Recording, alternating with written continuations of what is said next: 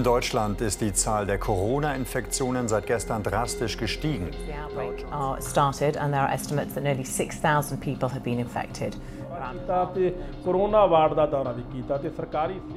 Man redet über den KGB, den CIA, was die schon alles gemacht haben, der Mossad und so weiter und so fort. Ist alles möglich. Nicht nur das Coronavirus breitet sich auf allen Kontinenten aus, auch die Falschmeldungen und Verschwörungstheorien darüber, woher der Erreger stammt, was wirklich dahinter steckt, welche Hausmittel angeblich gegen Infektionen schützen, auch diese Meldungen verbreiten sich mit rasender Geschwindigkeit, vor allem über das Internet, über soziale Netzwerke oder Messenger-Dienste wie WhatsApp oder Telegram. Mein Name ist Axel Schröder, ich bin freier Radiojournalist und im Auftrag der Bundeszentrale für politische Bildung werde ich in der zweiten und letzten Folge dieses Podcasts mit der Sozialpsychologin Pia Lamberti und der Netzaktivistin Katharina Nokun sprechen.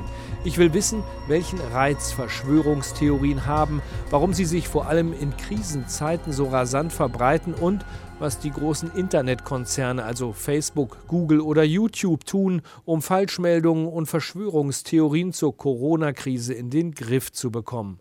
Treffen muss ich meine Interviewpartnerin für diesen Podcast nicht. Pia Lamberti und Katharina Nokun habe ich angerufen. Wir haben miteinander telefoniert und die beiden nehmen ihre Antworten auf. Pia Lamberti, Sie forschen zum Thema Verschwörungstheorien an der Johannes Gutenberg Universität in Mainz. Sie sind Sozialpsychologin und Sie arbeiten auch gerade an einem Buch zu dem Thema. Worum geht es da? In dem Buch geht es darum, was Verschwörungstheorien mit Menschen machen. Und äh, ich arbeite zusammen mit Katharina Nokun an dem Buch, die sich ja sehr gut im Bereich Internet, Datenschutz, Social Media auskennt. Ich habe die psychologische Expertise und wir fanden es wichtig, dass beides zusammengedacht wird, um das Phänomen zu verstehen. Und wie sind Sie überhaupt auf dieses Forschungsthema gekommen, womit Sie sich also jeden Tag bei der Arbeit beschäftigen? Ich habe mich relativ lang schon auch mit dem Thema Rechtsextremismus, Rassismus, Antisemitismus auseinandergesetzt. Und was einem da auffällt, ist, dass Verschwörungserzählungen so eine A, ideologische Klammer sind und B, einfach auch in die Gesellschaft strahlen. Das heißt, äh, das ist eine, ein Weltbild, das man jetzt nicht nur in der extremen Rechten findet, wenn auch da verstärkt. Und die haben einfach das Potenzial, eine Gesellschaft zu radikalisieren. Das heißt, es ist ein Gefahrenpotenzial, das zu der Zeit, als ich damit angefangen habe, noch oft unterschätzt wurde. Ich würde gern von Ihnen wissen, so was macht den Reiz einer Verschwörungstheorie aus? Erstmal ist es so, dass wir in der Psychologie mittlerweile davon ausgehen, dass es tatsächlich sowas wie eine evolutionäre Verankerung gibt. Also Verschwörungserzählungen gab es schon immer und sobald Menschen in sozialen Gemeinschaften zusammengelebt haben, haben die auch eine Rolle gespielt. Jetzt ist es so, dass es gewisse Zeitpunkte gibt in der Gesellschaft oder für Menschen allgemein, wann die nochmal besonders hervorkommen. Und das ist in Krisenzeiten. Wir konnten in verschiedenen Studien zeigen, dass wenn Menschen einen Kontrollverlust erleben, dass sie dann stärker an Verschwörungen glauben. Kontrollverlust klingt immer erstmal so ein bisschen abstrakt, das sind aber ganz viele alltägliche Situationen. Das kann sein, wenn man vom Partner verlassen wird, wenn man seinen Job verliert oder eben eine globale Epidemie bzw. Pandemie, wie wir jetzt gerade haben. Dieser Kontrollverlust bedeutet für Menschen unglaublichen Stress. Das heißt, dass wenn ich einen Kontrollverlust erlebe, ich auch eher depressiv werde. Es gibt verschiedene Studien, die zeigen, dass Menschen, wenn sie operiert werden oder beziehungsweise beim Arzt sind, äh, das Gefühl haben, sie haben Kontrolle über die Maßnahmen, dass sie dann weniger Schmerzen empfinden. Das ist so ein ganz zentraler psychologischer Mechanismus. Und Verschwörungstheorien ist eine Form, Struktur in das Leben zu bringen. Es ist zwar eine beängstigende Struktur, aber es ist anders als der Zufall oder als Chaos, was wir ja ganz oft doch erleben. Also es ist letztendlich eine Bewältigungsstrategie für eine krisenhafte Situation, wie jetzt zum Beispiel, wo die Corona-Pandemie sich weiter ausbreitet, wo es Ausgangssperren gibt, wo ich äh, zu Hause sitze, wo ich Nachrichten schaue, sehe Bilder aus Italien von überforderten Ärztinnen und Ärzten, von Armeetransportern, die Leichen abtransportieren. In so einer Situation sind Verschwörungstheorien, wenn ich sie richtig verstanden habe, besonders attraktiv für die Menschen. Genau, das ist eine Form der Kompensation. Man sieht das immer wieder. Also während jeder Krise poppen Verschwörungserzählungen aus dem Boden.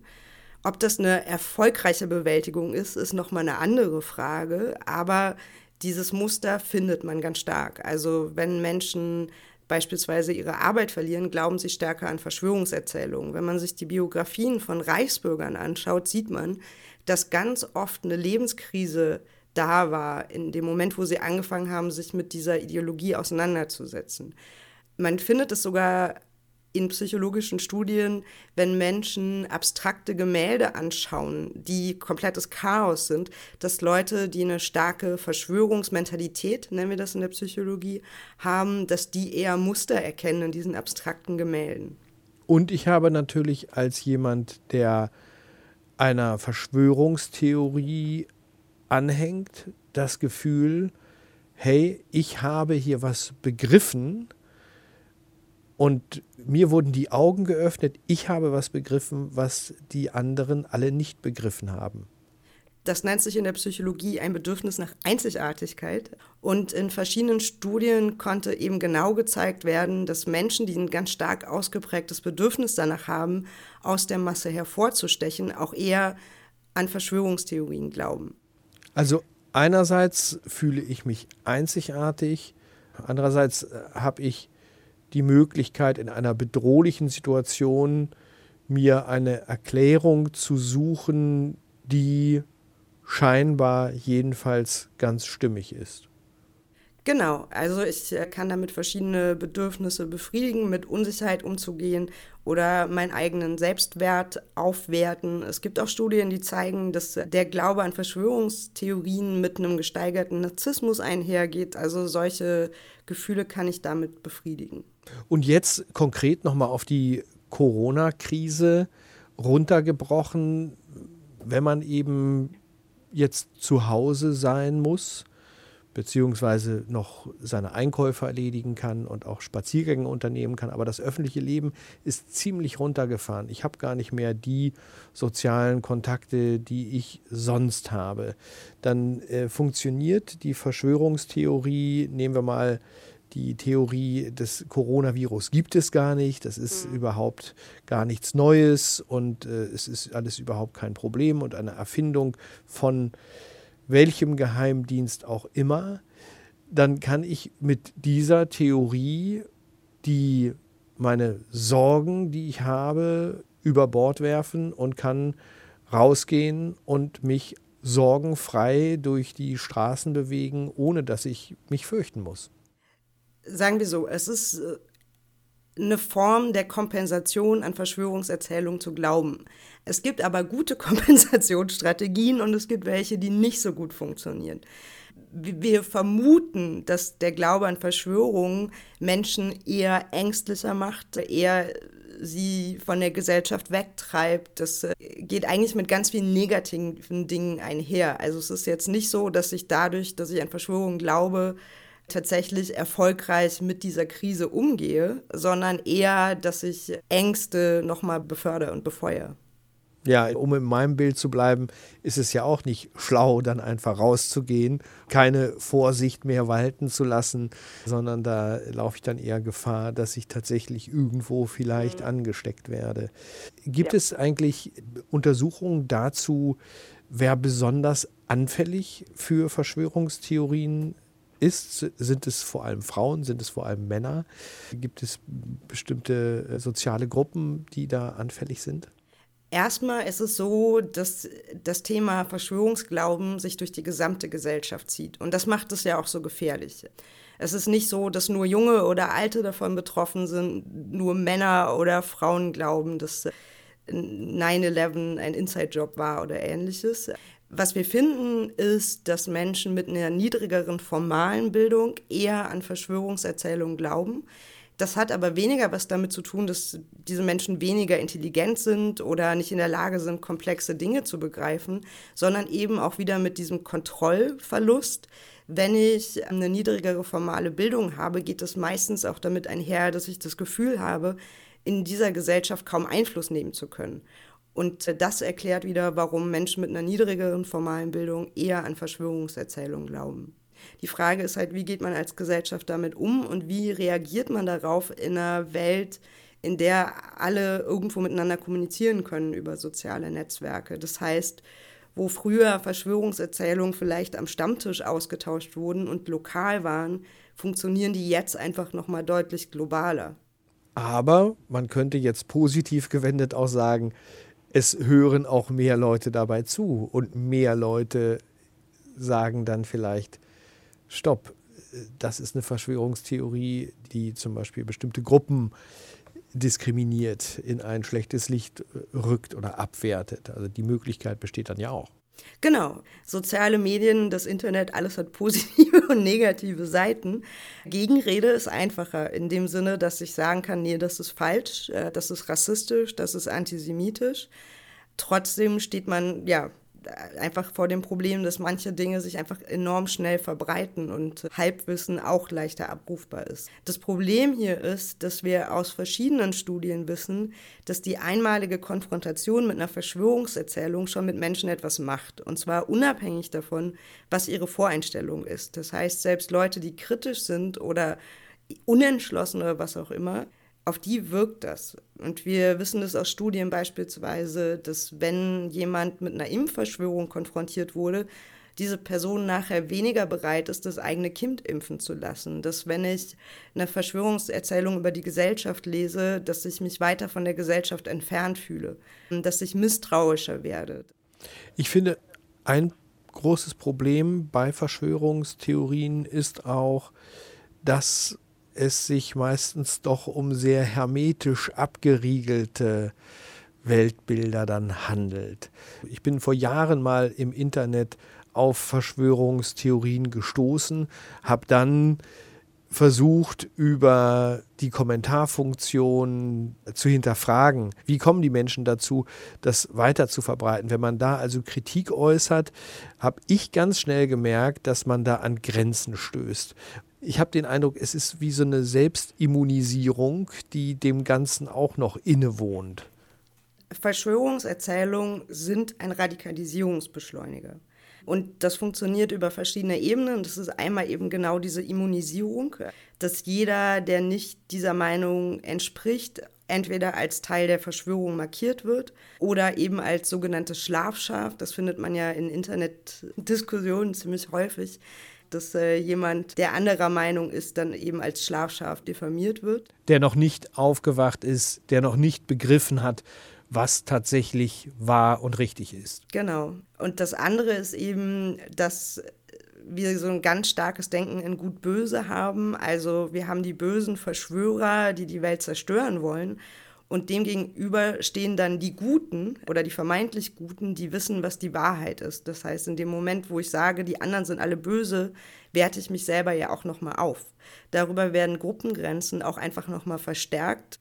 Und im letzten Schritt kann es zu einer Legitimierung von Gewalt kommen, dass man Gewalt als legitimes Mittel einsieht. Wenn ich wirklich glaube, dass die Regierung die Bevölkerung vergiften will oder ausrotten will, dann gehe ich nicht mehr wählen. Dann äh, sehe ich Gewalt als meine Option an, darauf zu reagieren. Aber was wäre jetzt Ihr praktischer Hinweis für all diejenigen, die damit konfrontiert sind, dass ihr Gegenüber entweder tatsächlich im realen Leben oder im Netz äh, Verschwörungstheorien mhm. verbreitet. Wie gehe ich mit diesen Menschen um? Prinzipiell ist es so, dass wenn jemand einem persönlich nahe steht, ist es immer einfacher, eine Diskussion zu führen, als wenn es im Internet ist. Man muss aufpassen, dass man sich nicht im Klein-Klein verzettelt. Und das passiert sehr häufig, wenn man mit wirklich überzeugten Verschwörungsideologen diskutiert dass dann vom Thema zu Thema gesprungen wird. Das heißt, wenn man auch ein valides Argument bringt, wird darauf gar nicht eingegangen, sondern andere Punkte angebracht. Und oft sind die Informationen, die man dann widerlegen müsste, so kleinteilig, dass es wirklich schwierig ist, dem etwas entgegenzusetzen. Das heißt, man muss eher auf eine abstrakte Ebene gehen, sich aber auch bewusst machen, dass wenn jemand ideologisch wirklich gefestigt ist, wird man mit einer Diskussion jetzt ein Weltbild nicht zum Einstürzen bringen können. Was ich wichtig finde, ist, dass man solidarisch ist mit Menschen, die Verschwörungserzählungen entweder direkt ausgesetzt sind oder Gegenrede leistet, wann immer eine Verschwörungserzählung rassistisch oder antisemitisch ist. Insgesamt habe ich das Gefühl, dass das Thema lange nicht ernst genug genommen wurde, auch wenn jetzt gerade im Kontext von Corona das sich ein bisschen wandelt und äh, viele merken, welchen Schaden eben Verschwörungserzählungen auch mit sich bringen können. Am Ende wird man wahrscheinlich Verschwörungstheorien nie aus der Welt bekommen, oder? Vermutlich wird man sie nie aus der Welt bekommen. Man muss aber sich eben einen gesellschaftlichen Umgang damit überlegen. Also wenn man bedenkt, dass laut einer Umfrage von Ende 2019 20 Prozent der Deutschen glauben, dass es sowas wie einen Bevölkerungsaustausch gibt. Die Verschwörungstheorie, die eben dem Täter in Halle dazu bewogen hat, eine Synagoge anzugreifen und zwei Menschen zu erschießen, dann ist es schon besorgniserregend. Wenn man bedenkt, wie viele Menschen glauben, dass Impfungen eigentlich gefährlich sind. Und zwar zu so einem Grad, dass die WHO Impfgegner als globale Bedrohung bezeichnet hat. Das heißt, es ist ein relevantes Thema, es ist ein wichtiges Thema und äh, ich glaube, wir sind noch weit davon entfernt, einen guten Umgang damit zu haben. Und am Ende, und das ist wahrscheinlich das Tragische auch an diesem Podcast, werden diejenigen, die einer Verschwörungstheorie, über die wir vielleicht auch gesprochen haben, anhängen, uns wiederum als Teil der Verschwörung sehen. Es ist so, dass alle, die als mächtig wahrgenommen werden, und das wahrgenommen ist hier wichtig, von Menschen, die an Verschwörung glauben, als der Feind gesehen werden oder als problematisch gesehen werden. Und dazu zählt eben die Wissenschaft, dazu zählen die Medien, die Politik, Pharmafirmen, Ärzte. Und das ist auch jetzt gerade eben das Problem. Wenn die alle als der Feind wahrgenommen werden, dann wird den Informationen nicht mehr geglaubt, dann werden Gesundheitsempfehlungen auch einfach nicht befolgt. Frau Lamberti, vielen herzlichen Dank für die sozialpsychologischen Einblicke ins Thema Verschwörungstheorien. Viele Grüße nach Mainz. Gerne doch. Hier im Podcast geht es jetzt weiter mit einem Blick auf die Verbreitungswege von Verschwörungstheorien und Falschmeldungen. Das Thema bespreche ich mit Katharina Nokun. Frau Nokun, auf Wikipedia kann man lesen, Sie sind nicht nur Bloggerin, sondern auch Netzaktivistin. Für alle, die nicht wissen, womit sich eine Netzaktivistin beschäftigt, klären Sie uns auf. Ja, ich setze mich vor allem für Freiheitsrechte in der digitalen Welt ein. Das heißt, da geht es darum, was für Rechte habe ich eigentlich, wenn ich online unterwegs bin, sowohl gegenüber dem Staat als auch gegenüber großen Konzernen wie beispielsweise Facebook und Google. Und da geht es vor allem um Themen wie Pressefreiheit, Transparenz, aber auch ganz knallharte Machtfragen. Beispielsweise, wer weiß was über mich und wie kann ich eigentlich verifizieren, dass das oder die Informationen, die ich bekomme, beispielsweise neutral und richtig sind. Das heißt, wer trifft eigentlich die wichtigen Entscheidungen in der digitalen Welt und ja, werden die auch demokratisch kontrolliert beispielsweise? Wenn Sie einen schärferen Blick auf das haben, was im Internet diskutiert wird, können Sie uns sagen, wie das auf Plattformen wie Facebook, YouTube oder Twitter aussieht? Kann man das feststellen, dass es jetzt eben vermehrt Verschwörungstheorien und Falschmeldungen über diese Plattformen verbreitet werden?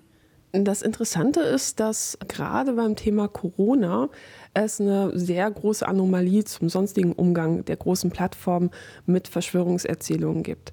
Also bei vielen anderen Themen wie beispielsweise rechtsextremen Verschwörungsmythen haben die Plattformen sehr lange gezögert. Sie haben nicht reagiert oder wenn sie reagiert haben, dann sehr spät und sehr zögerlich.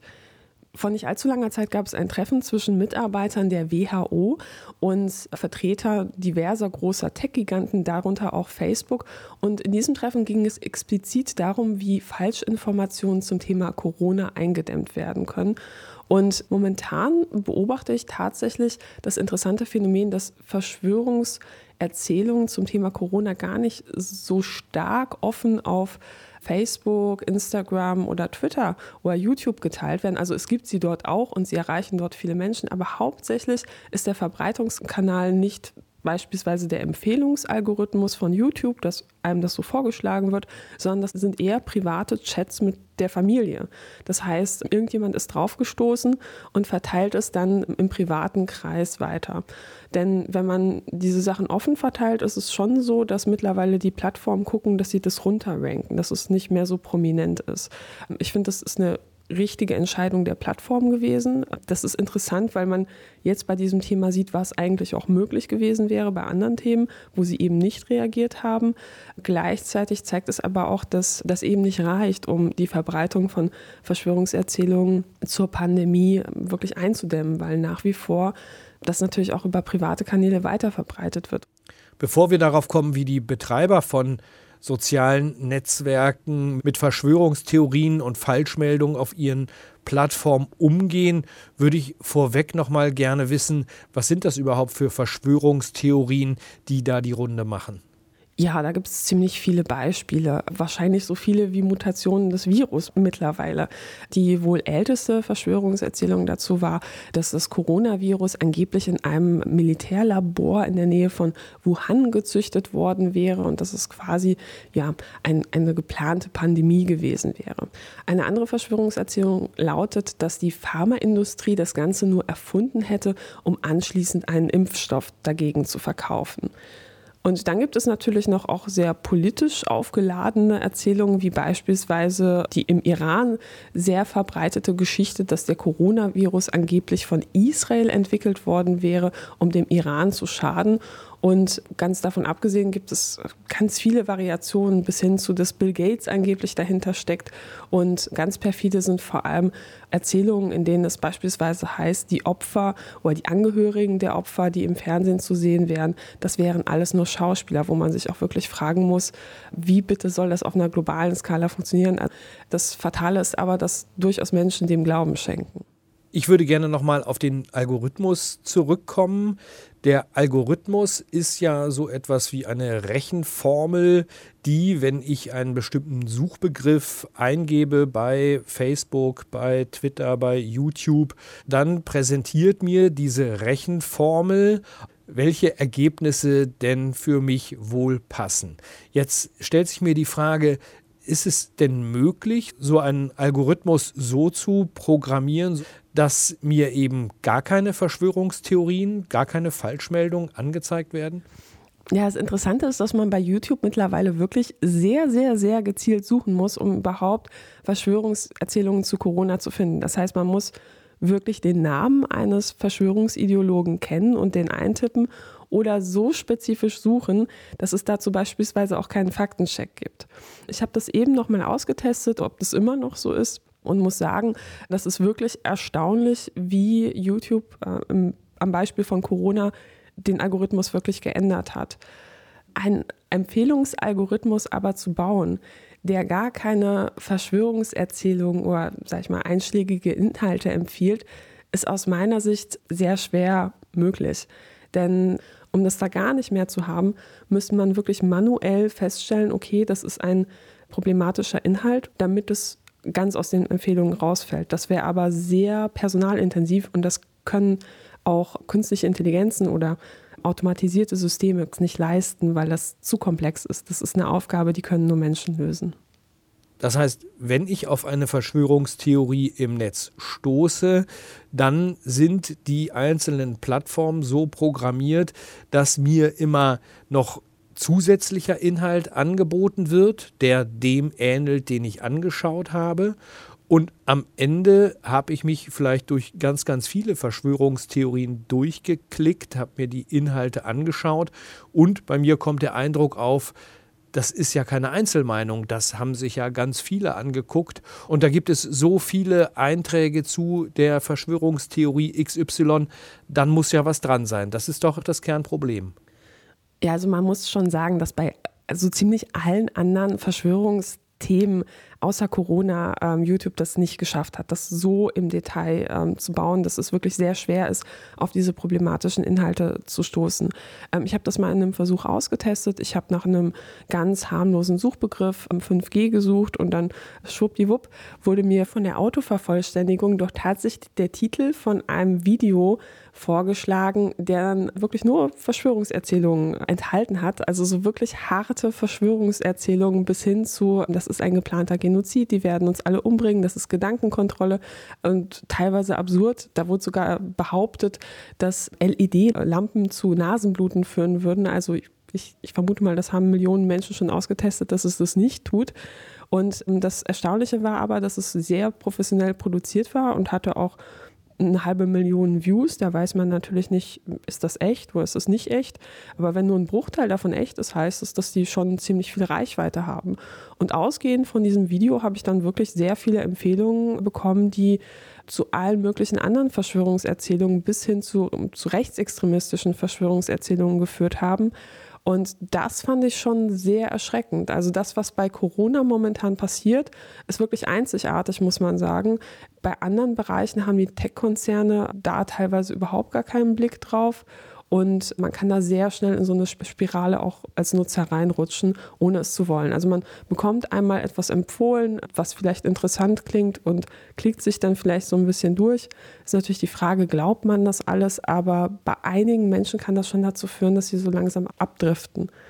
Das heißt, wenn ich zum Beispiel an eine Verschwörungstheorie glaube, die sagt, die ganze Corona-Krise sei ein riesiger Fake, die sei nur ausgedacht, es gäbe gar kein Virus oder wenn es eins gibt, dann ist es gar nicht gefährlich, dann kann ich ja meine Schlüsse draus ziehen und sagen, naja, wenn das so ist, kann ich auch vor die Tür gehen, dann kann ich mich auch frei bewegen, dann brauche ich nicht auf Ausgangssperren zu achten und am Ende gefährde ich ja genau mit dem Verhalten dann eben nicht nur mich, sondern auch andere.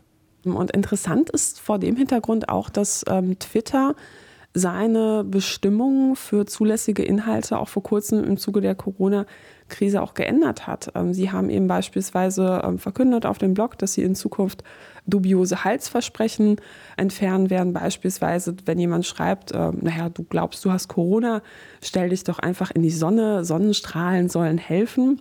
Das äh, ist jetzt nicht mehr zulässig und es ist auch ähm, unzulässig, beispielsweise Wissenschaftsleugnungen zu posten, die dazu führen kann, dass Menschen gefährdet werden. Aber interessant ist wirklich bei Twitter diese, diese Beispiele, wo man halt auch sieht, was offensichtlich Menschen schon mal gepostet haben. Da waren beispielsweise ähm, so Statements wie, ähm, ja, wenn du glaubst, dass du Corona hast, dann musst du einfach nur für zehn Sekunden deinen Atem anhalten und wenn das noch klappt, dann hast du kein Corona. Oder eben so Statements, dass gesagt wurde, Leute, die den Koran lesen, also gläubige Muslime sind, die sind grundsätzlich immun. Und das ist natürlich grob fahrlässig, weil man damit eine ganze Gruppe gefährdet, wenn so etwas geglaubt wird. Wir haben jetzt ganz viel über soziale Netzwerke gesprochen, was die für eine Rolle spielen bei der Weitergabe von Verschwörungstheorien. Aber es gibt ja daneben auch noch sogenannte Messenger-Dienste, also zum Beispiel WhatsApp oder Telegram oder Signal.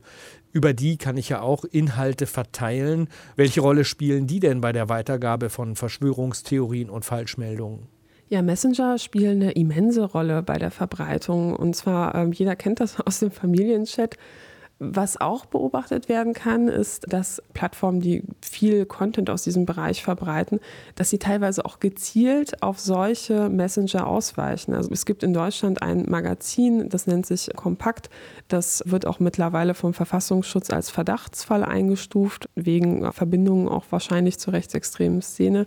Die haben sich kürzlich darüber beschwert, dass die Reichweite ihrer Videos zum Thema Corona massiv eingebrochen ist, eben durch die Änderung der Policy bei YouTube.